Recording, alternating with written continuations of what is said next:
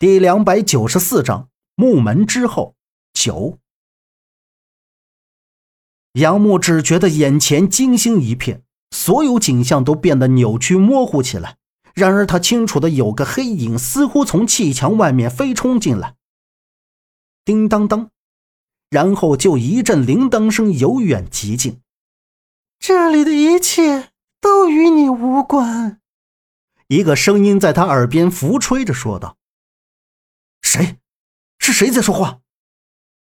杨木的后背发凉，一身冷汗，抬起沉重的手臂，揉揉模糊不清的眼睛，问道：“当杨木睁大眼睛，看到身前一米外的地方站着一个白衣长发女人，其他人全都消失了，空荡荡的墓室中只有他和眼前这个白衣长发女人。”杨木定眼看去。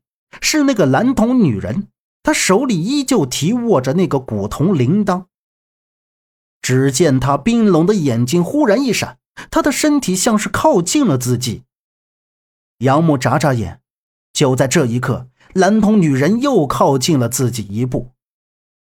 这时，杨木才发现这个蓝瞳女人非常奇怪，和自己之前昏迷时遇见的不太一样。你到底是什么人？你别过来呀！杨木扶着身后的墙壁，紧张的缓缓站了起来，警告的说道：“蓝瞳女人蓝色的瞳孔一收，嘴角微微勾起，身体一闪，就不见了踪影。”杨木慌张失措的四处张望了一下，他以为那个蓝瞳女人离开了这里，但随后他的耳边又响起了悠长的话语声。我是这里的掌灵人，是守护着墓中的魂灵。君不知，无不问，何故来魂奇去？这句话杨木听得耳熟，不由浑身又是一颤。他之前听蓝瞳女人说过，这个声音就在自己的身后方。他猛然转过头，身后却空无一人。就见冰凉的墙面里好像镶嵌着什么东西。杨木将整个身体都贴进去看，就看到墙面里面是一条粗壮乌黑的树根，树根最下面是一条长长流动的黑水河道。墙面里怎么会隐藏着一条河？这树根只有半米长。并不是他刚才看到的那些活树根。让杨木非常稀奇的是，这些树根都在蠕动。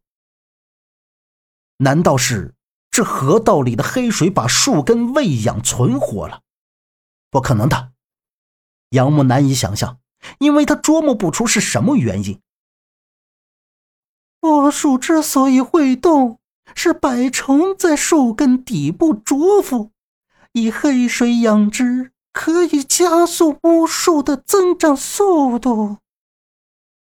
就在这时，蓝瞳女人的声音又出现在了杨木的身后。杨木一个机灵，回过身看着蓝瞳女人，问道：“你知道怎么解决她的办法？”因为之前打开石门是蓝瞳女人给了他指示，这一次他们遇到活树根，蓝瞳女人肯定也是知道的。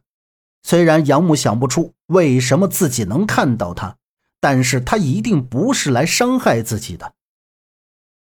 杨木微微晃动着身体，凝视着蓝瞳女人，等待她的回答。片刻，蓝瞳女人竟摇起了她手里的古铜铃铛，然后来到了杨木的身前，用那双深蓝的瞳孔对视着杨木。杨木只觉得耳朵里发出嗡嗡嗡的巨大声响，大脑像是被电到了一般麻木。办法在虎皮血书中，只要你能拿到它。电音像电击一样刺激着自己的大脑，双眼前红色一片，而后大脑的痛也使他双手抱着头，然后蓝瞳女人的声音还回荡在耳边。这时，有一只手抓起他的胳膊，杨木就感觉自己的整个身体随着他一起在闪躲。当他靠在冰凉的石台上，才终于看清，把他带到这儿的人竟是陈方安。陈方安那张脸出现在自己的眼眶中，他目视着自己的身后，他黑紫色的嘴唇在动。此时，杨木觉得自己耳朵里嗡嗡声变小，就听到他在说：“我把他交给你们了。”这话的声音沙哑，语气又像是在托付于人。把我交给谁？小陈。杨木挣扎着从石台上爬起来，看到陈方安冲向了那几条摇摆的活树根。张瑞雪从后面向前一步，赶快搀扶起杨木和身旁的靶子，说道：“坤叔，你快看看他怎么样了。”杨木被靶子和张瑞雪扶到了石台后面。靶子检查他手掌的伤口，还查看了他头部，说道：“还好脑袋没出血口，只是肿了一点。瑞雪，你的伤也要处理一下。”巫术，巫术，那些是巫术根。杨木按着发紧发晕的头，冲眼前的张瑞雪断断续续道：“张瑞雪拖着自己受伤的胳膊，转脸看向杨木，问道。”什么巫术？杨木，你在说什么？巫术，消灭巫术的办法，在虎皮血书里，去找虎皮血书。杨木拖着额头靠在石壁上喝道：“靶子在旁边听到，顿时脸色一变，把张瑞雪的胳膊的布条系好之后，目光向四周扫了扫，对杨木问道：‘你怎么知道虎皮血书里有办法的？’”宽叔，别问了。刚才你进来的时候，有没有看到虎皮血书？张瑞雪问道。靶子摇摇头，他那会儿才冲进来，活树根就已经开始疯狂袭击了，根本没有时间去看其他的东西。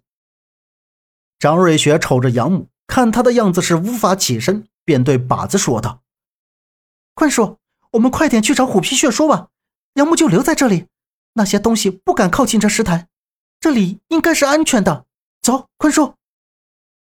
说着，张瑞雪就站起身，靶子在一旁担心的说道：“小姐，你也留在这里比较安全，我去找虎皮血书。”没事的，坤叔，多一个人找起来也快一些。张瑞雪目不斜视的说道。杨木转动着眼珠，面前的景象渐渐清晰，他看到张瑞雪跟在靶子的后面下了石台。